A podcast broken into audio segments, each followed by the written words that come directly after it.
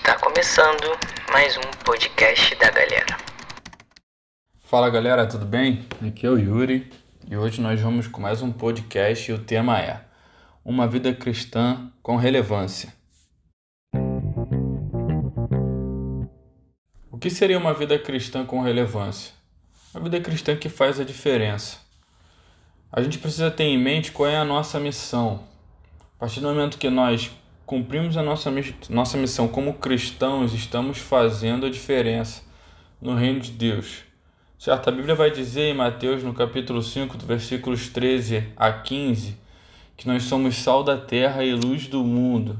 Para que serve o sal e para que serve a luz? O sal serve para trazer sabor e a luz serve para iluminar. Isso me lembra também que está escrito lá em 2 Coríntios 2, no versículo 15, que diz o seguinte: Porque nós somos para com Deus o bom perfume de Cristo, tanto entre os que estão sendo salvos, como, como entre os que estão se perdendo. Ou seja, qual o sabor que o sal traz, trazendo para o lado espiritual você como um cristão? É Jesus. Qual é a luz que você está trazendo? É a luz do Evangelho. Qual é o bom perfume que você está exalando? É o bom perfume de Cristo. Certo? Os versículos os discípulos antigamente, eles eram conhecidos como pequenos cristos, porque quando as pessoas olhavam para eles, eles, elas viam o mesmo Jesus que antes estavam com elas e que havia morrido. Graças a Deus ressuscitou. Mas é exatamente isso, resplandecer a luz de Cristo aqui nessa terra. Para isso que nós somos chamados. A segunda pergunta é: por que ser relevante?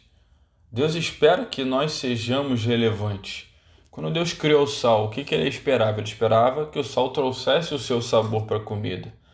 Né? Da mesma forma, quando ele te regenera, que você tem uma nova vida, ele espera que você proclame as virtudes do reino dele, como diz lá em 1 Pedro 2, 9 e 10. Certo? Somos feitos nação santa, sacerdócio real, a fim de proclamar as virtudes do reino de Deus. E aqui um exemplo bem simples. Se você colocar sal na batata frita, você espera que a batata frita te dê um gosto açucarado? Não, lógico que não. Você espera que a batata frita ela esteja bem salgada, bem temperada. Então, da mesma forma, é assim na nossa vida cristã. Quando a batata frita ela não está bem temperada, você pega a batata e joga fora. É simples. Da mesma forma, diz em Mateus no capítulo 3 no versículo 11, ou melhor, no versículo 10 é o seguinte: O machado já está posto à raiz das árvores, e toda árvore, pois, que não produz bom fruto, é cortada e lançada no fogo. O que fica bem claro nesse versículo é que a árvore que é infrutífera, que está ali, mas que não está dando fruto, o agricultor vem e corta ela e lança ela fora. Então, tenhamos em mente que Deus espera que nós sejamos relevantes porque ele te regenerou, ele te deu uma nova vida. E ele espera, assim como diz lá em 1 Pedro 2, 9 e 10, que você proclame as virtudes daquele que o chamou das trevas para a sua maravilhosa luz. A terceira pergunta que me fiz foi: como ser relevante na minha vida cristã? Melhor coisa que nós podemos oferecer a esse mundo é Jesus Cristo. Muitas das vezes nós nos preocupamos em melhorar nossa vida aqui no mundo, a gente pode ver que por diversos momentos nós criamos uma nova vacina, descobrimos um novo remédio, uma nova planta medicinal, buscamos um bem-estar ou um prolongamento da nossa vida aqui na Terra. Quando nós nos esquecemos como cristãos, cara, que Deus ele preparou algo muito maravilhoso quando a gente sair aqui dessa terra.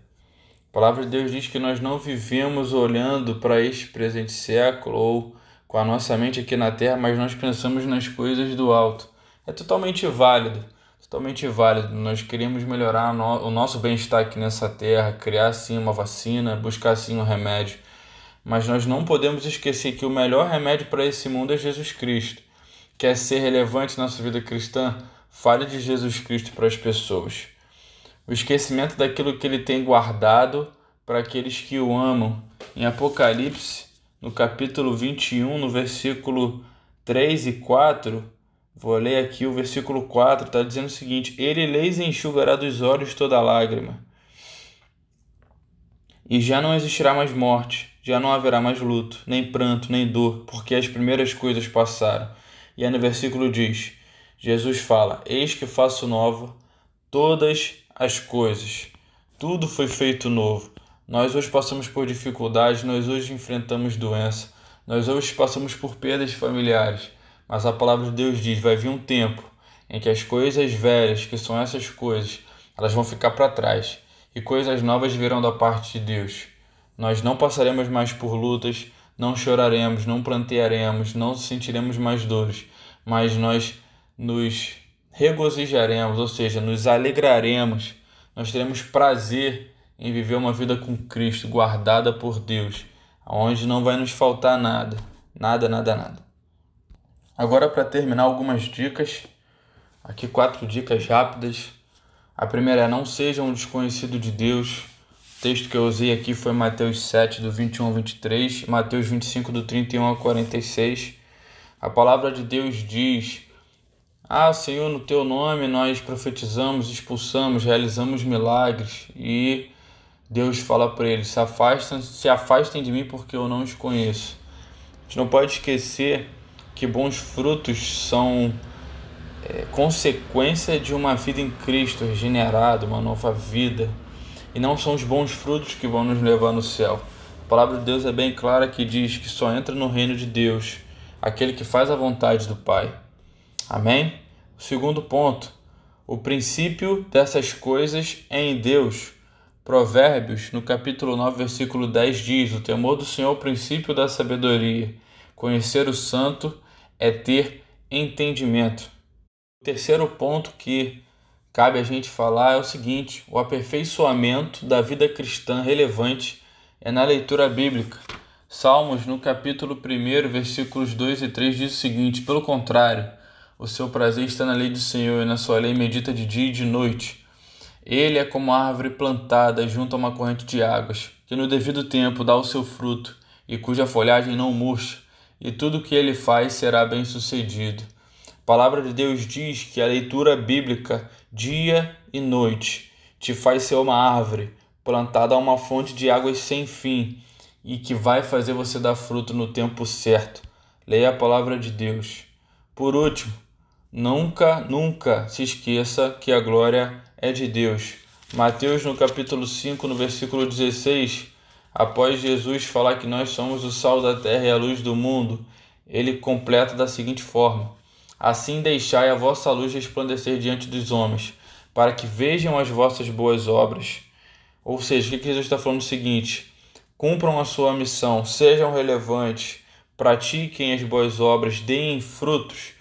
Para quê? Para que o mundo veja as vossas boas obras e glorifiquem o vosso Pai que está nos céus. Nunca se permita ocupar o lugar de Deus. Nós somos parte de uma igreja mas somos todos sujeitos ao senhorio de Cristo. Toda honra, toda glória e todo louvor tem que ser dados a Ele. Amém?